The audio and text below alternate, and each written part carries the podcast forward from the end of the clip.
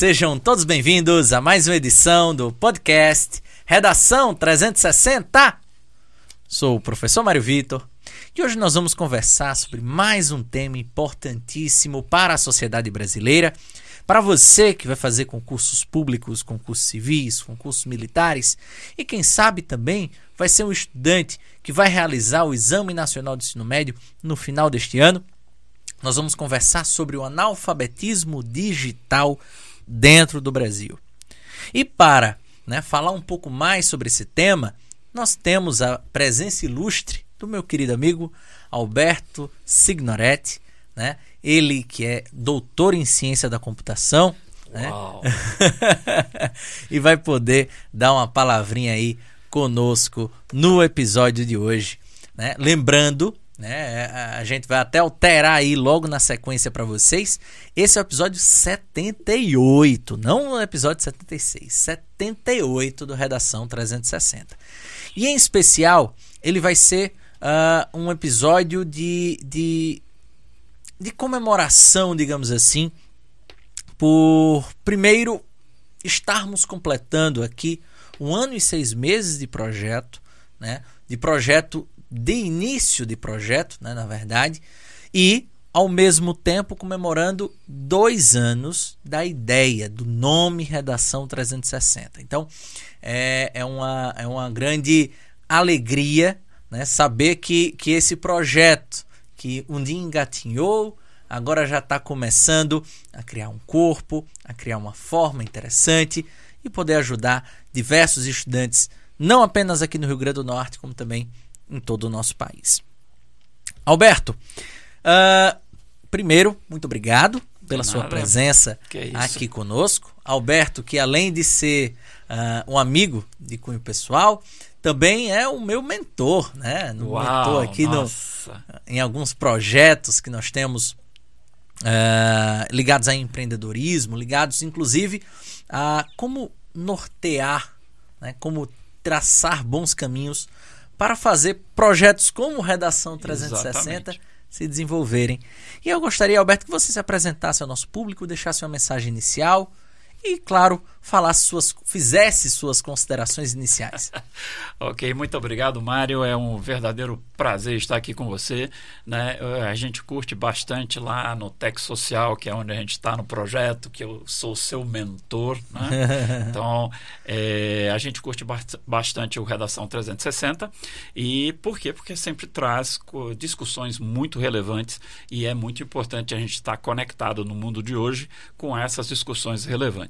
Né? É, eu tenho um, um, um, plano acadêmico lá, mas assim, sou doutor em ciências, né? fiz pós-doutorado em Portugal também, né? fiz mestrado tudo na área de software, apesar de eu ser da área de engenharia, nativamente da área de engenharia, mas enveredei pela área de software e hoje sou professor da, da ciência da computação lá da UERN, a Universidade do Estado. Né? Em vias de aposentadoria. Por isso que eu comecei o Tech Social finalzinho de 2019, né? porque eu achei importante a gente divulgar coisas tecnológicas dentro do curso de ciência da computação para os alunos, né? Então aí eu comecei a dizer, rapaz, eu vou sair, eu não quero ficar parado em casa, eu, eu, isso é uma coisa que eu não gostaria de fazer. Então criei o Tech Social, né? E a gente está fazendo várias coisas, como você disse antes, para a gente é, dar mostras, ensinar como é que a gente cria um caminho das pedras, sendo nós mesmos os protagonistas da colocação dessas pedras, né? Então a gente eu faço parte de um, de, um, de um público, né? Meus filhos adoram me chamar de boomer, né? ok? É, apesar deles já serem millennials, quer dizer, eles não são tão jovenzinhos, né? Mas eu sou um boomer.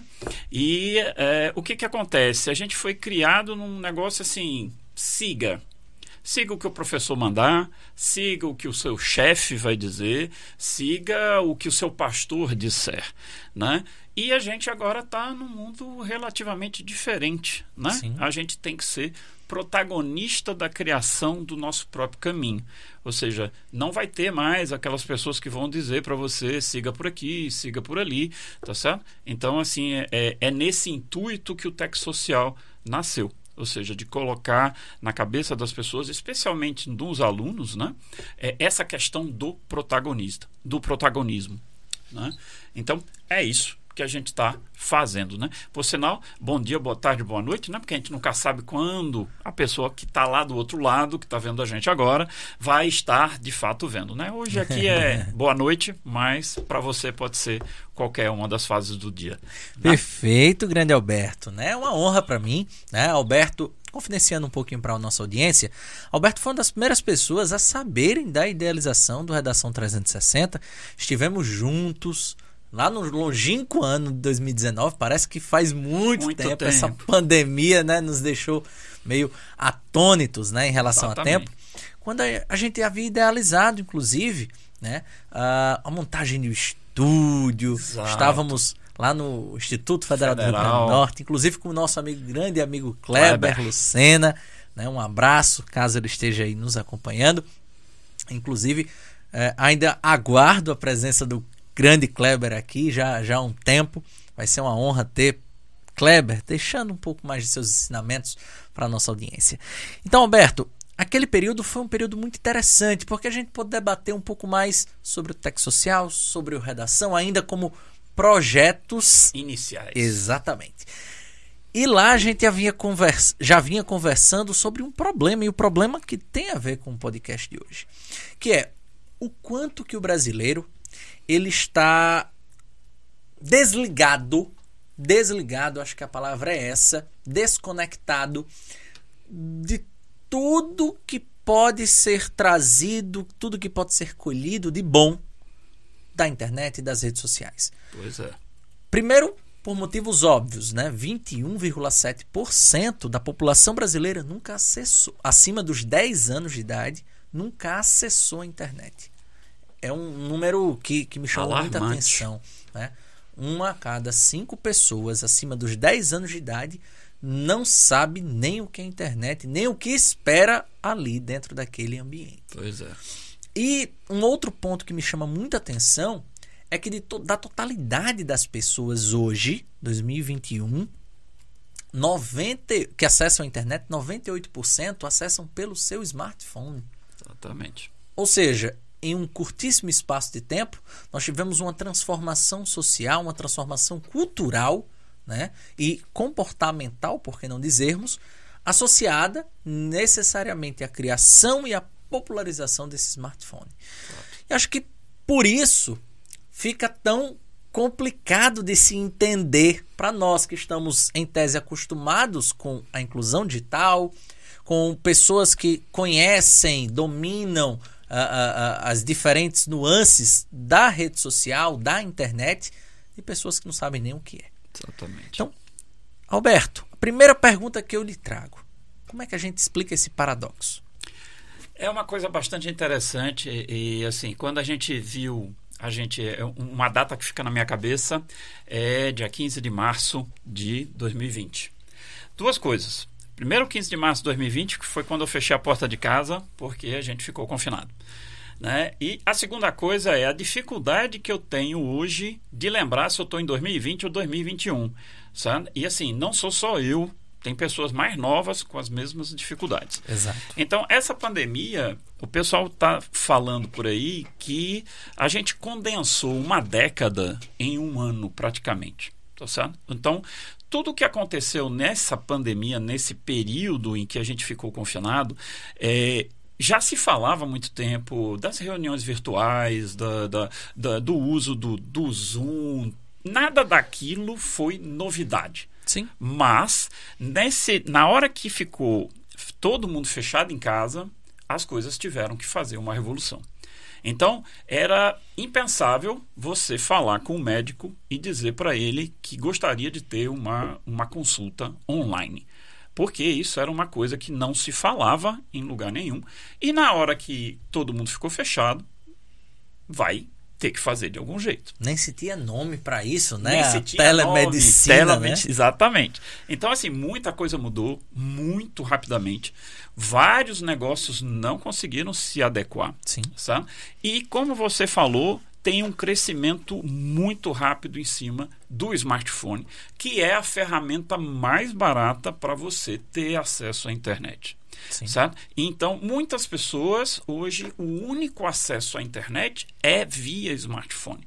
Então, assim, a gente está acostumado aqui de, de. Eu estou dentro da ciência da computação, então eu estou sempre me relacionando com pessoas que normalmente têm um computador em casa. Mas isso não é a realidade da grande maioria dos brasileiros. A grande maioria deles só tem o smartphone e o usa para o acesso à internet. Então, esses números são grandes, né? Mas a gente tem que olhar que o Brasil é um, um mundo desigual. É um mundo porque nós já passamos dos 200 e 20. 220 milhões de pessoas. É muita gente. E somos um país continental. Sabe? Então nós temos níveis de desigualdades muito grandes, em especial em acesso e infraestrutura. Então, na minha época, no passado, sabe? É, eu tenho um irmão que é 10 anos mais velho que eu. Na época que eu estava entrando, que eu, tá, que eu tinha 10 anos, ele estava é, terminando o ensino médio. E ele estudou no Churchill. Uhum. Sabe? O Churchill, o Ateneu eram escolas fantásticas naquela época. Sim. Certo? Rivalizavam com as escolas particulares. Sim. Ok? Então, assim, você quando olha esse tempo ali, você vê hoje o que, que são as escolas públicas, aí você sente um, um impacto.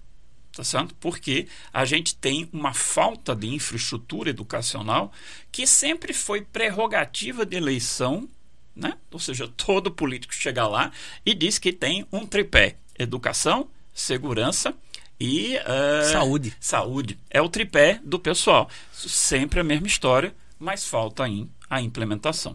Então, assim, você tem um grande acesso, porque muitas pessoas, nós somos um país de muita gente, muita gente tem acesso, mas ainda temos uma quantidade grande de pessoas que não têm acesso nem financeiramente ao smartphone, porque o smartphone, por mais simples que seja, ainda é uma ferramenta cara para o brasileiro. Sim. Tá certo? E considerando hoje que a gente está com o dólar na estratosfera, esses preços tendem a subir, o que torna as coisas ainda mais difíceis, mas temos uma infraestrutura escolar muito precária.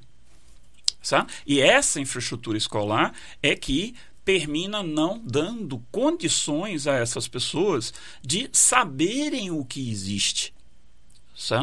Então, assim, é, é um paradoxo da gente ver todo mundo na rua ali com celular, mas se você dá um passozinho para dentro de uma dessas, de qualquer favela, você vai ver que essa ferramenta não é tão disponível assim para aquelas pessoas de poder aquisitivo um pouco mais baixo. Normalmente as classes D e E. Certo? E essas classes estão de novo crescendo rapidamente no Brasil. Não só no Brasil, tá? Esse fenômeno de, de você ter um, uma, uma, um desequilíbrio, sabe? Uma, uma, uma, uma quebra social está acontecendo em todos os lugares do mundo.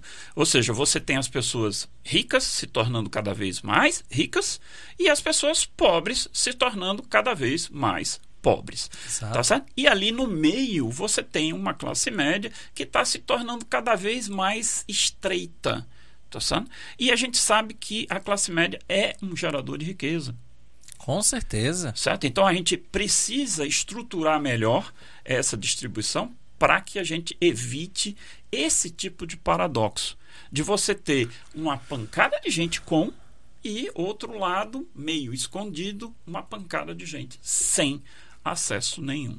Né? Para você ter uma ideia, eu peguei uns dados aqui: 34 milhões de pessoas hoje não têm acesso bancário.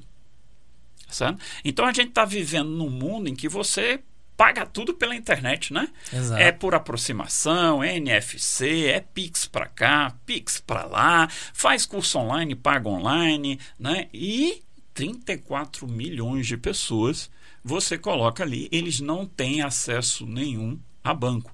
E a gente viu o quanto isso é prejudicial. Por exemplo, no pagamento do, do da ajuda que foi dada govern governamental, Exato. a grande maioria das pessoas não tinha como receber. O que, que aconteceu? Filas enormes para ir receber na Caixa Econômica Federal presencialmente.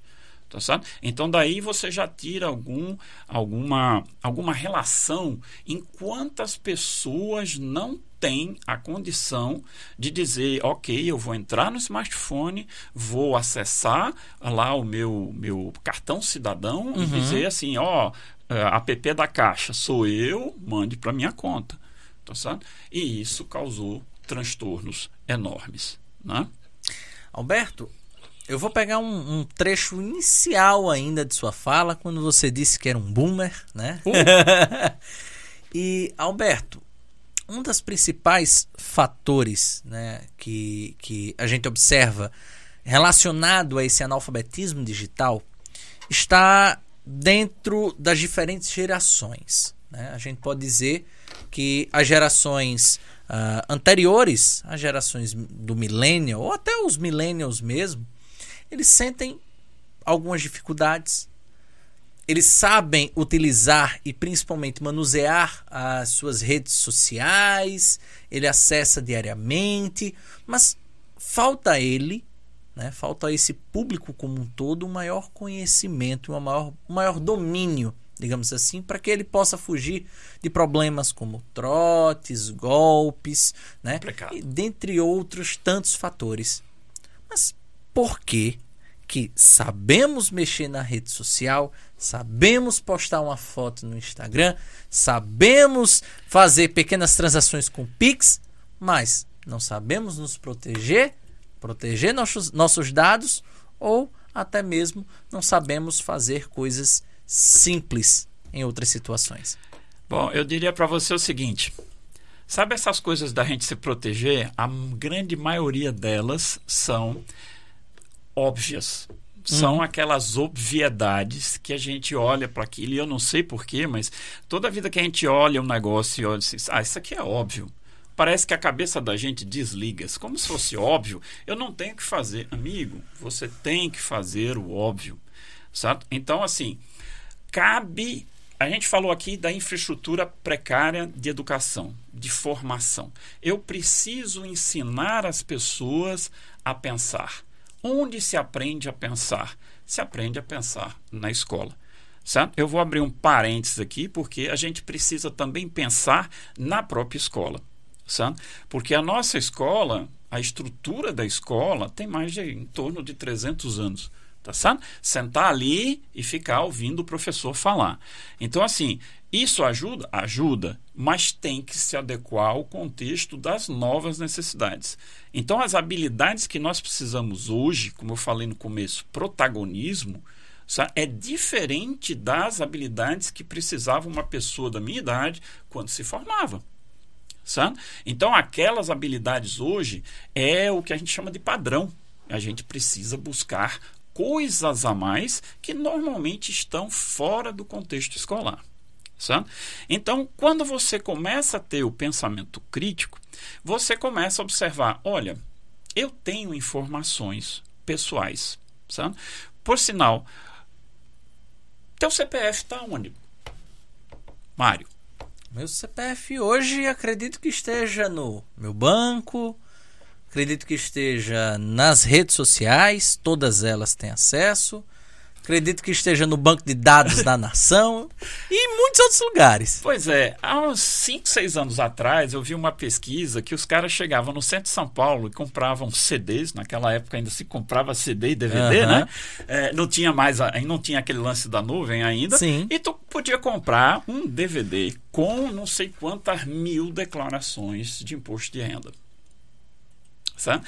Cara, se eu tenho um imposto de renda de uma pessoa, eu tenho nada mais do que todas as informações importantes daquele indivíduo. Exatamente. Então eu posso abrir crediário, eu posso é, comprar um apartamento, entendeu? Então, assim, é, recentemente eu estava falando com o Kleber e é, a gente estava discutindo um negócio lá e ele estava me contando que teve que vi, ouviu de uma pessoa que, pô, ela teve o telefone clonado. Os caras conseguiram financiar um apartamento a partir do telefone clonado dela. Meu Deus Quer do dizer, céu. se a gente pessoalmente vai, inclusive foi irônico, porque ela disse: Eu tentei financiar e não consegui. Como é que pode que o cara é um bandido, tá com o meu telefone E clonado e foi lá e fez um financiamento bancário? Então, assim, óbvio, você tem pessoas de dentro, você tem uma série de fatores que bandido é criativo. Sim. Né? Então, assim, a gente tem que se precaver de formas, assim, bastante simples. Por exemplo, eu vejo muita gente andando na rua com o telefone, falando, ou na parada de ônibus com o telefone lá. Sabe qual é o problema daquilo? Você está com o telefone destravado. Então, o cara passa o telefone, pega seu telefone, passa com uma bicicleta, rouba seu telefone, mantenha o dedinho lá na tela para manter ele destravado. Enquanto ele estiver destravado, amiga, ele tem acesso A a, todos os seus apps que você deixou aberto, sem sair, sem deslogar, porque é muito sacal colocar senha, né? Uhum. Então você vai abrir Facebook, abrir Instagram e toda a vida colocar a senha. Então, assim, aí você veja que esse tipo de, de comportamento é um comportamento simples. Você está na rua, coloca o celular, celularzinho no bolso, deixa ele é, travado. Por quê? Porque já é uma dificuldade. O cara vai ter que saber como destravar o telefone. Certo? É impossível? Não, não é impossível. No iPhone é mais difícil, mas também não é impossível, né? Haja vista que já Claro. teve iPhone aí de- é, aberto de todo jeito, né? Inclusive teve o tal Pegasus, né? Que o pessoal Sim. estava instalando em tudo que é buraco, né? Que é um software israelense para a gente furuncar dentro dos, dos celulares. Mas o Android é mais fácil, mas mesmo assim você põe um degrau de dificuldade. E assim, bandido, cara, bandido quer facilidade. Tá Sim. certo? Então, assim, se você põe um cadeado na sua porta, além da fechadura, são duas coisas para o cara abrir. O cara vai olhar qual é a outra porta que não tem um cadeado. Certo? Então, assim, crie dificuldades. Certo? Então, assim, dá trabalho? Dá. Mas quando você perde um CPF, quando seu CPF, seu número de cartão de crédito cai na mão de uma pessoa errada, rapaz, as dores de cabeça são grandes, certo? São grandes. Tá? Então, assim, vale a pena? Vale. Vale a pena você ter um pouco de trabalho, você se preocupar com senhas, senhas adequadas. Uhum. Hoje tem um bocado de software que são gerenciador de senhas, né? Porque a gente tem tanto canto que o próprio software gera algumas senhas assim enormes, bem difíceis, mas você não é obrigado a lembrar. Você usa o software, copia e entra no seu aplicativo. É só uma questão de, como você disse, aprender a usar. E a gente tem dois extremos, cara. A gente ficou mais longevo. Uhum. O brasileiro tem uma idade média hoje que está acima dos 70 anos. 76 anos mulheres, 73 homens. Por isso que é bom fazer eh, podcast com esse cara, rapaz. A gente per- joga ali e tem informação, né? Então, assim, essa longevidade permitiu uma coisa que é muito estranha. Hoje, você entra em qualquer lugar, você tem todas as gerações. Porque Exato. você tem o boomer, você tem os milênios, tem eh, o Z, o Y, e todas as letras, né? Eu só sei que a, a mais nova agora é a Alpha, que É. começa em 2010, né? Exato. Ok? E você tem essa intergeracionalidade, todo mundo trabalhando junto. Sabe? Então, assim, essa diversidade é uma coisa boa, certo? Mas você tem que aprender a deixar os preconceitos de lado. Exato. Certo? As pessoas mais velhas seriam humildes porque não sabem o que, é, o que há de novo e aprender com os mais jovens. E os mais jovens deixarem a arrogância de lado e ensinar porque os mais velhos têm uma experiência que eles só vão ter daqui a vários anos. Uhum. Certo? Então, isso traz uma série de benefícios. Certo? Então, a primeira coisa, cara, quando você for usar um celular, tenha cuidado. Certo? Vá lá na internet, comece a filtrar o que, que as pessoas legais certo? dizem sobre segurança na internet. Porque é realmente muito problemático. Certo? Então, assim, você ter um, um- um chip clonado vai lhe dar muita dor de cabeça. Uhum. Ok? Alberto, me essa, essa reflexão aqui inteira que você fez, ela me traz diversas, diversos conflitos. São conflitos, talvez, que a, a, estejam passando nesse momento pela, pela cabeça de quem vai fazer a redação, de quem, de quem principalmente quer entender um pouco mais sobre esse conceito. Né? A gente entende o analfabetismo como a incapacidade de ler e escrever. O que é, então, o analfabetismo digital? Pronto. Eu vou, vou pegar aqui que eu estava fazendo. Uma, eu estava assistindo uma aula, meus alunos, olha, eu sempre digo, os caras acham que eu estou mentindo. A gente nunca deixa de ser aluno, né? É verdade. Cara, se o cara diz, pô, mas você é pós-doutor, sim, daí, né? Eu continuo fazendo curso online, continuo assistindo aula do mesmo jeito que sempre fiz, né? E hoje à tarde eu estava assistindo uma aula online e o cara trouxe uma citação do, do Alvin Toffler, exatamente começando sobre isso aí. O analfabeto do século XXI não será aquele que não consegue ler e escrever, mas aquele que não consegue aprender, desaprender e reaprender. Então, assim, o, analfabetismo deixou de ser a incapacidade de você pegar uma canetinha, escrever seu nome, ou você pegar um livro e ser capaz de ler as palavras que estão ali. Ela passou a ser a capacidade de você aprender. Tanto que a aula que eu estava assistindo hoje à tarde era sobre um termo novo que a gente tem usado, né? É o tal do learnability, a habilidade de aprender. Uhum. Tanto que o professor, que era o Leandro Carnal, né, ele estava dizendo que, ok, vamos chamar de aprendabilidade. Então, essa é a principal habilidade que você tem que ter. Você vai estar aprendendo infinitamente o tempo inteiro. Você só vai parar de aprender, poder parar de aprender o dia que você morrer. Uhum. Sabe? Então, isso quando você junta a aprendabilidade com o protagonismo, aí a gente começa a dizer assim, cara, analfabetismo digital. Eu estou com o celular na mão. Eu preciso aprender a mexer com aquele instrumento, com aquela ferramenta. Né? É uma ferramenta de múltiplos propósitos. Por quê? Porque o celular tem dentro dele vários aplicativos. Você pode chamar um carro, você pode pedir comida, você pode entrar em contato com pessoas, você pode fazer reuniões virtuais com aquilo, você pode ter acesso à informação do mundo inteiro. Por sinal, esse é a missão do Google, né? Quer dizer, colocar toda a informação do mundo disponível na ponta do dedo quando você clicar ali para fazer uma busca. Só que essa informação, ela não é jogada para você. Ela tem que ser puxada por você. É aí onde a gente tem que realmente pegar os nossos, os nossos jovens, uhum. certo? Vou falar de jovens, e dizer assim, cara, bate aqui na cabeça, abre a cabeça, coloca lá dentro. O protagonismo é seu. Certo? Então, assim, quem tem que ir atrás da informação é você.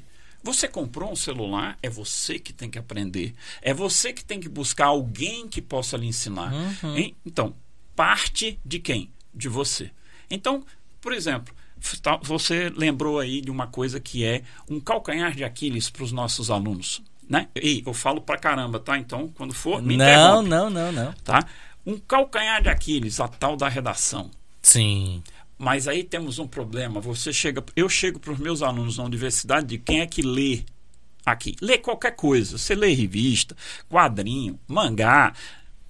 Salvo o pessoal que lê mangá, né? Pouquíssimas pessoas leem. Mas olha, eu preciso aprender a interpretar coisas, né? Então assim, eu não posso só dizer assim: "Ah, eu sei ler". O que é que você consegue aprender do que você lê? É essa a, a mensagem da aprendabilidade. A informação está ali, mas quem vai fazer as conexões para gerar conhecimento somos nós quando, quando estamos ali ou lendo, ou ouvindo, ou vendo o vídeo. Se nós nos distrairmos, nós perdemos. Verdade. Certo? Então, assim, ah, mas é muito chato. Ok. E Sabe? Se você tem um objetivo, nem sempre todas as coisas serão gostosas de fazer. Sim, né? exato. Então a gente pode, por exemplo, mexer algumas coisas e, e, como uma vez eu dei aula de administração usando o StarCraft, o jogo. Afinal de contas, todas as habilidades de administração de fazer menos, mais com menos, tá ali no jogo. Aí, Uhum. pô, vamos jogar e vamos discutir aqui as decisões que vocês tomam em relação ao que vocês vão fazer, proteger suas terras, vão invadir a terra dos outros, enfim, você tem que ser um estrategista para poder ganhar o jogo Uhum. e um estrategista administrador. Funcionou muito bem, né? Então assim, foi legal, foi, mas tem horas que não é legal mas tem que ser feito. Porque se você não fizer, ninguém vai fazer por você. Uhum. Então, assim, quando você tem que escrever bem, você precisa ler Bem. bem. sabe? E outra coisa, pratique, pratique, pratique, pratique. Ou seja, não deixe para pegar a canetinha no dia do Enem para escrever sua redação. Sabe? Uma das coisas que eu digo para os meus alunos: você tem um smartphone? Eu peço uma apresentação. Por que, que você não testa a apresentação antes? Ah, não, porque eu vou chegar lá na hora e vou fazer. Dá branco. Né? Mesma coisa no Enem. Você vai escrever, cara, pratique. Pratique. Para quê? Para quando você chegar, você ficar só com as coisas que você não conhece. As outras você já praticou. Ali tá de, tá de boa. Exatamente. Né? A mesma coisa é o estudo para concurso público. Você tem uma infinidade de coisas, de, de, de disciplinas para aprender. Em especial, a maioria dos concursos públicos pedem todas aquelas coisas de, de legislação. Né? Então, assim, cara, se tu não é da área de legislação, tu vai ter que ter uma metodologia para estudar aquilo. Sim. Tu tem um tempo para chegar na hora do concurso e tá com aquilo dentro da cabeça. Então, ok, arranje uma metodologia e comece a estudar.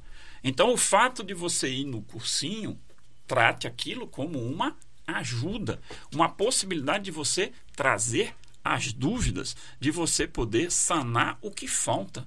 Mas não faça do cursinho a base do seu concurso que você se lasca. É exatamente esse ponto. O cursinho é um catalisador. Exatamente.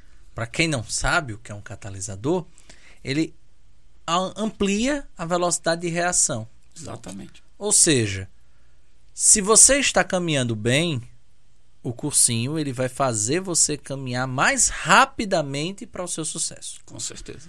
Se você está parado, o cursinho não vai trazer absolutamente Parado, nada. parado você vai ficar. Exato, porque a aceleração, aí me corrija, tá? Você tem um conhecimento maior nessa área, acredito eu. Mas a aceleração é velocidade vezes tempo, né? Pois é. É isso? É? Não sei. Também não vou dizer nada, não. É algo nesse sentido, né? Ou seja, para você acelerar, você precisa de uma força. E essa força não está no cursinho, essa força está em você. Exatamente. É a questão do protagonismo. Exato. Certo? Então, assim, essa é uma coisa muito difícil. Eu tenho encontrado uma, uma coisa. É, a minha esposa diz assim, que, que fica pé da vida, né? Porque ela diz assim, pô, por que, que você começou a Tech Social? Aí eu estava chateado um dia, eu disse, porque eu cansei de formar desempregado. Sabe? Nós tivemos o nosso ministro do, da educação ali, eu não, não sou fã de nada, nem, nem de, de trazer coisas políticas para cá. Mas o cara falou assim, pô, para que, que serve o diploma? Não tem emprego. Cara, o emprego tá difícil? Tá. Certo? Muito difícil. Quando você olha as- a- os números, né, nós temos quantos? 14, quase 15 milhões de pessoas desempregadas. E sabe o que é pior desse número, Alberto? Desculpa interrompê-lo. É que a maioria não são de pessoas sem formação. São de pessoas graduadas. Exatamente. Isso é o que me choca. Pronto. Nós temos um problema em ciência da computação, é, na TI como um todo, né? que a gente está girando em torno de 400 mil vagas por ano, cara. É muita coisa. É muita vaga. Aí o cara diz assim, pô, não tem gente. Rapaz, falta gente, tá certo? A gente precisaria formar muito mais. Mas você tem várias pessoas da área de TI que estão desempregadas. Sim. Não deveria estar acontecendo, é um paradoxo. Mas o que, que acontece? Os caras não empregam. Por quê? Porque o cara não tem as habilidades necessárias. Sabe? Então, um, uma coisa que, que me veio até a mente agora, de um ex-aluno meu, a gente tem que sair da caverna. Ele é desenvolvedor, programador. Ele diz, cara, a gente não pode estar tá mais programando na caverna lá. Eu só quero estar tá aqui, dentro da minha caverna, ninguém me incomoda, eu quero Sim. fazer tudo sozinho. Uhum. Não existe Exato. isso. Exato. Então, hoje, a gente fala na, lá na mentoria é, a questão dos quatro Cs. Sabe? Comunicação, criatividade, colaboração e critical thinking.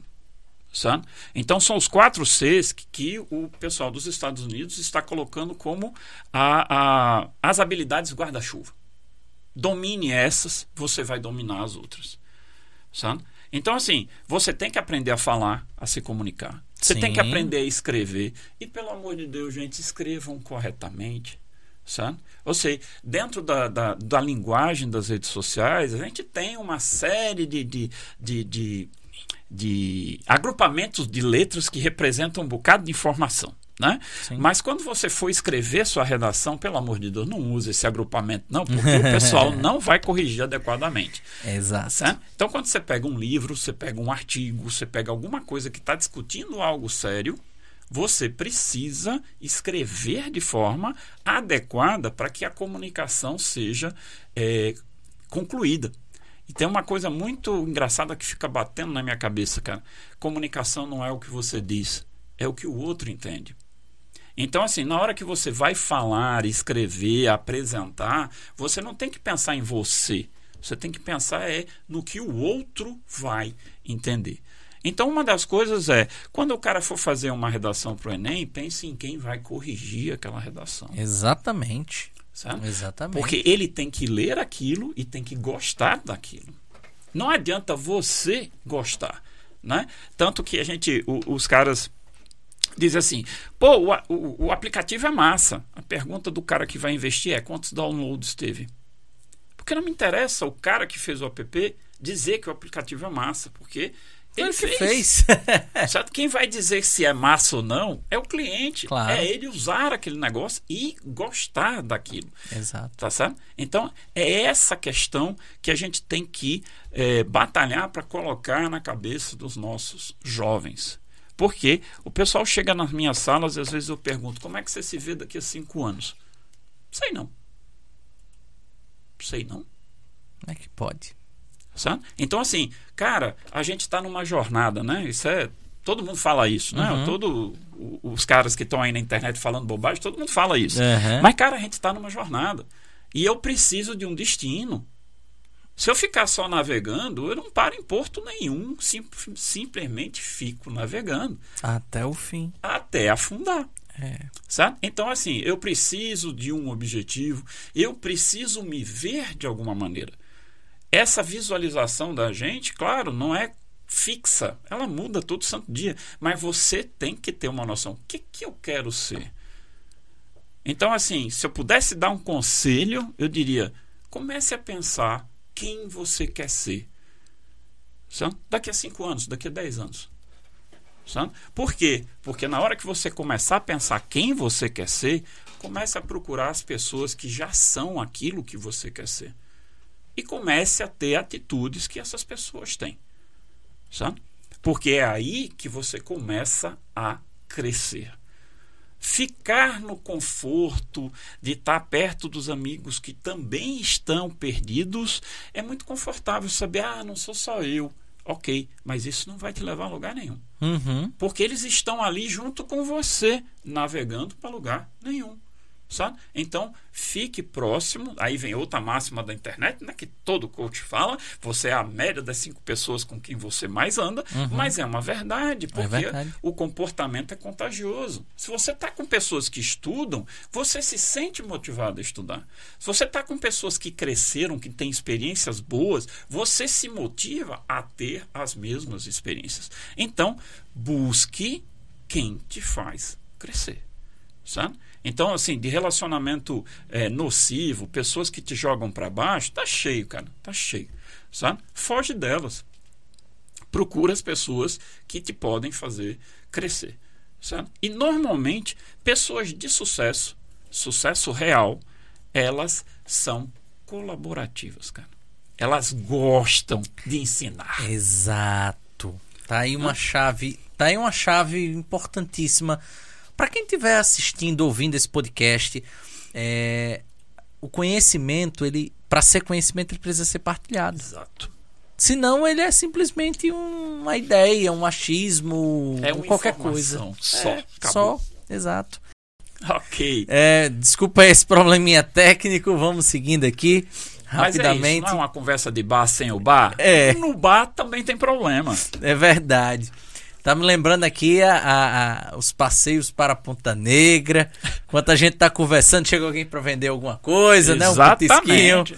né? Vou aproveitar esse- essa pausazinha para chamar a sua atenção, pedir o seu like. Se você está gostando desse conteúdo, se você curte o canal, curte o podcast Redação 360, deixe seu like, vá em episódios anteriores e principalmente se inscreva no canal, ative o sino de notificação e replique esse conteúdo. É muito importante que você replique e compartilhe esse conteúdo para que mais estudantes, mais jovens possam acessar um conteúdo de qualidade. Gente, vou dizer por mim, tá, Alberto? Desculpa aqui o desabafo. À vontade. Mas é terrível estarmos hoje em uma, em uma sociedade em que o que se é compartilhado é vazio. Esse conteúdo não é vazio. Esse conteúdo é importantíssimo. Você não vai, ou não deveria, né, buscar simplesmente ideias que estão prontas, fórmulas, nada desse tipo. Você deveria, na verdade, fazer o que o Alberto estava contando aqui nesse início, de uma maneira muito interessante, que é seja protagonista de qualquer coisa que você faça, inclusive da sua redação. E para isso, tenha acesso às melhores informações. Aqui no Redação 360 a gente busca trazer sempre autoridades nos assuntos, refletirmos sobre os temas, trazer principalmente o mínimo que você precisa saber para ser um ser humano melhor, para você enxergar a vida, enxergar o mundo de uma maneira diferente, tá? Então, por favor, replique esse assunto. É um assunto que vai com toda certeza engrandecer você na hora de fazer seu texto, ou melhor, como um cidadão, como uma cidadã, tá? Alberto, aqui eu fico com um questionamento. Será que dessas 21,7%, ou seja, pouco mais de 30 milhões de brasileiros que nunca acessaram a internet, será que existe da parte deles a vontade de estar inserido nesse mundo e, principalmente, o que, que eles perdem ao não estarem inseridos? Olha, eu acho que vontade de estar inserido, acho que todos têm. Né? Eu acho que a, a, uma das coisas que, que para mim é, é fundamental uh, um Estado prover aos seus cidadãos é a possibilidade de ser um cidadão completo. Uhum. Tá certo? Então, nesse caso, hoje, um cidadão completo ele precisa ter acesso à internet. Sabe? No mundo de hoje, século XXI, você não vai conseguir admitir um cidadão completo sem acesso à internet, sem acesso às informações, sem acesso à maioria dos serviços que hoje estão migrando para o digital. Uhum. Então, se antes nós já tínhamos uma série de pessoas desassistidas, ao longo do século XXI teremos muito mais pessoas desassistidas pela falta da, da, seja da infraestrutura, seja do poder de compra para ter uma ferramenta como acessar a internet, seja da possibilidade de se tornar um letrado digital. Me lembrei agora de um projeto de extensão que a UERN tem, que justamente se chama Letramento, Letramento Digital. Certo? Então é um, é um nome que eu sempre achei muito legal, uhum. certo? Porque é, o que, que, que, que se busca né, é dar a jovens e adultos, certo? Independente de idade, porque a gente tem lá ter, não, né? A gente tinha, porque parou com esse negócio da pandemia. Mas a gente tinha gente com 80 anos, gente com, com 14, 15 anos, tá certo? O, o que, que se faz? Aprender como entrar nesse mundo digital, certo? O que, que é a internet? Como, como tirar dela as coisas boas, como se precaver das coisas ruins. Sim, internet, como tudo na vida, tem um lado bom, e tem um lado ruim. Com certeza. E a única coisa que nos previne do lado ruim é o nosso senso crítico, o pensamento crítico. Lembra dos quatro Cs? O quarto C era o critical thinking. A gente tem que desenvolver a capacidade de olhar para alguma coisa e será que isso realmente é verdade? Porque uma das coisas que a gente é, tem que falar nessa questão do protagonismo, uma das coisas que o protagonista faz, seja no filme, seja no romance, no livro, onde você vira um protagonista de um storytelling, ele faz perguntas. Ele não joga respostas, ele faz perguntas. A nossa escola, a minha escola, como eu fui formado, o que, que eu tinha que fazer? Eu tinha que dar as respostas que os professores esperavam. O que, que se espera hoje de um protagonista? Pergunte. E se? E se eu fizer diferente? E se eu for para o outro lado? E se ao invés de pegar um carro, eu pego um ônibus? E se em vez de eu dormir mais tarde, eu for dormir mais cedo, acordar mais cedo, fazer uma atividade pela manhã? Teste, pergunte, seja curioso. É o que a gente está dizendo hoje no século XXI. A gente tem que pegar aquela criança que tinha antes, porque a gente era criança, no meu tempo, até sete anos. Depois tinha o primeiro ano. A gente não tinha alfabetização naquela Uhum. época. Tinha o primeiro ano. Cara, quando você entrou no primeiro ano, você acabou com criança. Você não brinca mais. Tudo é sério. Você está na sala de aula, o professor está ali, é tudo Tem formal, prova. Tem prova, tem tudo mais, tá certo? Mas, pô, a- as crianças antes disso, quem é pai sabe, já deve ter uma hora vai passar pela sessão dos porquês. Por quê? Por quê? Por quê? Por quê? Então, assim, hoje, uma das metodologias que a gente usa para resolver problemas é faça os cinco porquês. Sabe? Então, assim, é fazer perguntas porque sequenciadamente é o que uma criança faz. Uma criança, ela não, não tem receio de fazer uma pergunta. Ela vai criar esse receio depois, porque muitas vezes os mais velhos ridicularizam as perguntas dela, fazem bullying. O que, que a gente faz? Para de perguntar. Uhum. E hoje, no século XXI, a gente precisa de gente que pergunte. Porque os problemas que nós temos hoje são problemas dezenas de vezes mais complexos do que os problemas que existiam, por exemplo, na minha época. Sabe? Então, assim, eu preciso perguntar, preciso ser curioso. Ok? Então, essas pessoas têm que começar a aprender né, a ser cidadãos e ter a condição de entrar na internet. Alberto, desculpa a interrupção, mas isso me leva a um a um ponto né, de questionamento, talvez até um pouco mais complexo.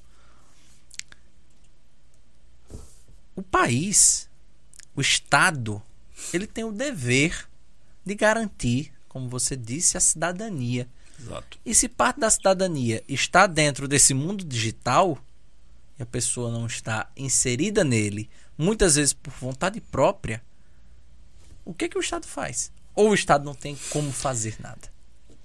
É, essa é uma pergunta complicada, né? Porque a resposta que eu der aqui vai, vai, vai dar pancada, né? Então, assim, a gente tem hoje uma sociedade completamente polarizada.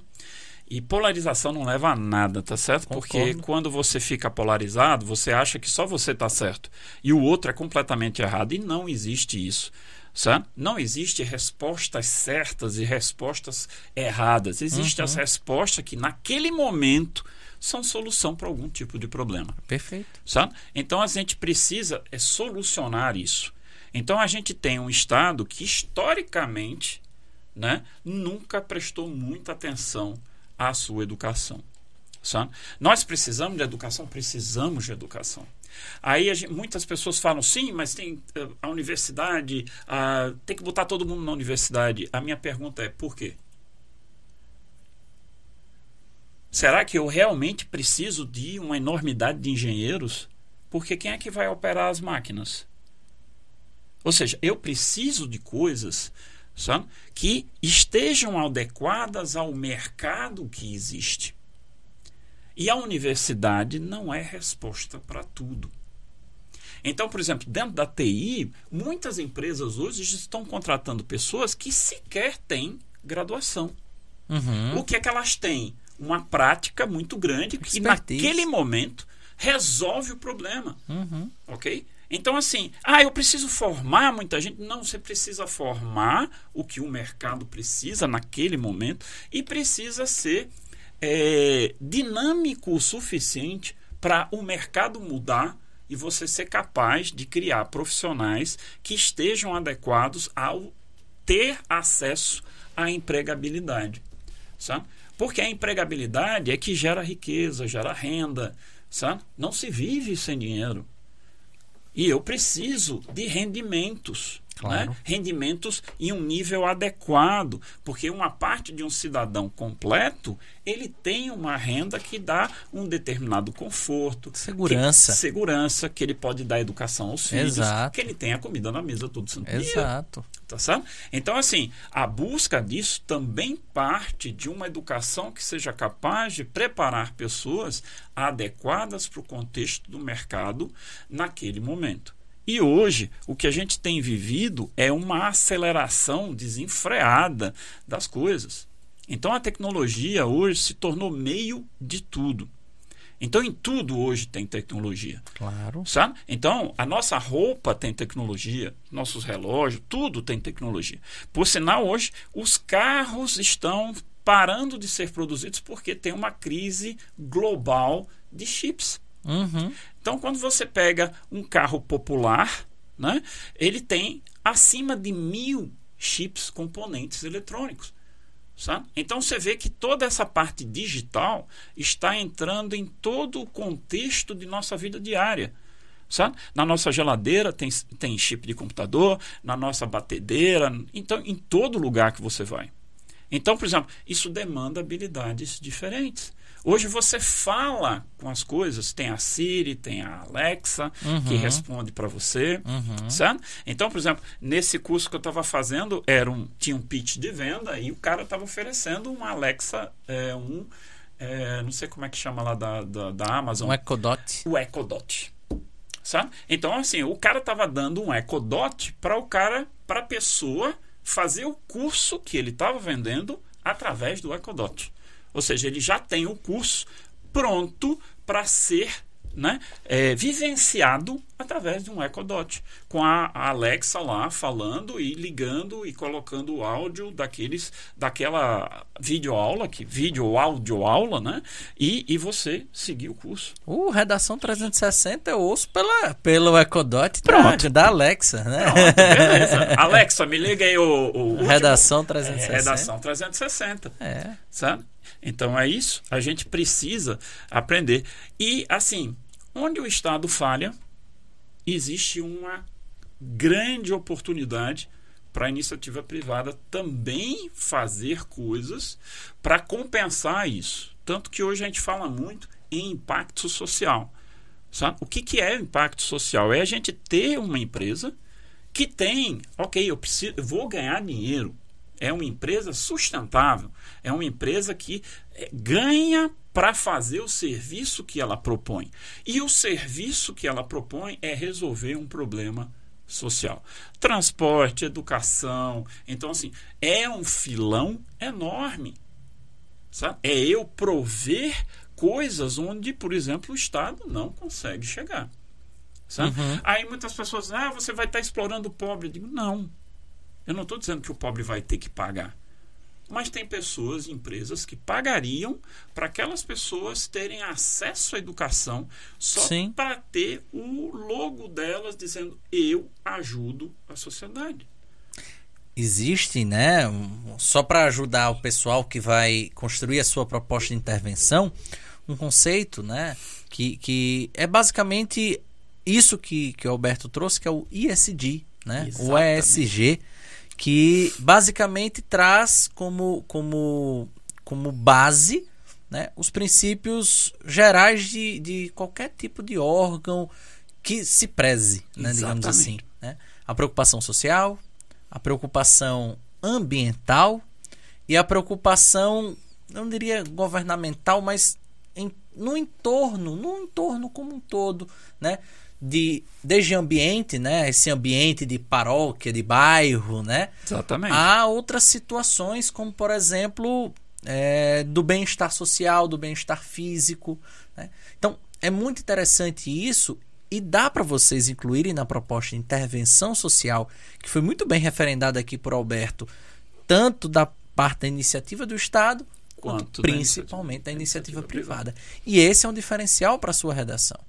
Olha o que eu estou dizendo: proposta de intervenção social para esse tema, desenvolvam, como Alberto muito bem explicou, um projeto chamado uh, o ISD, ESG, G das empresas privadas voltadas necessariamente à inclusão digital e, consequentemente, à alfabetização das pessoas neste meio. Com certeza. Alberto, meu amigo, muito obrigado por essa entrevista. Eu é que agradeço a possibilidade de estar aqui. A gente teve agora quase 60 minutos de um papo maravilhoso, extremamente importante e principalmente esclarecedor. Não que é um bom. tema que para mim era fácil, não é um tema que é fácil também para os nossos estudantes. Muitos alegaram isso uh, antes né, do início da nossa live e eu tenho certeza que ajudou a clarear a vida e a mente de muitos deles. Antes da gente encerrar, como a gente sempre faz, a gente solicita ao nosso convidado, a nossa convidada, que deixe uma mensagem final. Quem sabe, quem sabe uma recomendação literária, cinematográfica, algo um pouco mais da nossa cultura que possa ajudar a acalentar, que possa ajudar a entreter a nossa audiência.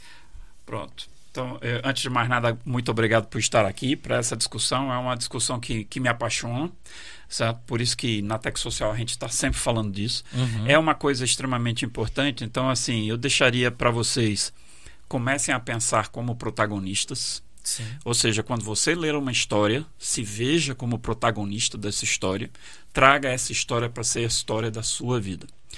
E se você tiver um tempinho, tem um, um site muito interessante na internet, chama-se TED. T-E-D. Ideias que vale a pena é, propagar. Sabe? E é um site riquíssimo, cara, riquíssimo. Então você vê pessoas de todo tipo, de toda religião, de toda cor, de todo lugar do mundo, do mundo. trazendo ideias simplesmente fantásticas, Sim. cara. Então assim, mergulhe naquele site, é, guarde um tempinho, diga assim: olha, uma hora por semana eu vou gastar num, num horário. Vou investir. Vou investir, muito bem, não é gastar, é investir. sensacional. Investir uma hora lá no TED para escutar alguma palestra que eu com, com certeza você vai crescer muito. Verdade. Fantástica recomendação, né? Opa, Inclusive, obrigado. porque você com o TED vai, vai saber, descobrir vai o mundo vai longe. Tem um mundo ali dentro. Exatamente. Né? Gente, agradecer a sua presença até aqui. Mais uma vez pedindo para você deixar seu like, ativar o sininho de notificação, claro, se inscrever no nosso canal e lembrar que todas as quintas-feiras temos lives do podcast Redação 360. Semana que vem, episódio 79, nós vamos bater um papo com o psicólogo, né, Laedson Uh, ele que vai trazer uma, uma explicação muito interessante sobre os mitos que estão no entorno da obesidade. A obesidade, será que a obesidade é uma doença? Será que a obesidade é, na verdade, uma situação congênita? Será que por trás dela há de fato preconceito? Todos os mitos da obesidade serão resolvidos e discutidos aqui por comigo, né? E com o nosso grande amigo Laedson. E vamos também trazer algumas recomendações para você construir uma redação que envolva um tema muito interessante, que é um tema que está bem em tona, que é a questão do esporte. Lembrando né, das Olimpíadas que ocorreram há pouco tempo, e claro, do quanto que o esporte está sendo utilizado como uma boa alternativa para alívio de estresses e de doenças mentais durante esse período da pandemia. E assim, meu amigo Alberto, é assim, minha audiência, que a gente encerra o nosso podcast de hoje. Agradecendo a cada um de vocês. Nosso muito obrigado. Até quinta-feira que vem. Até mais.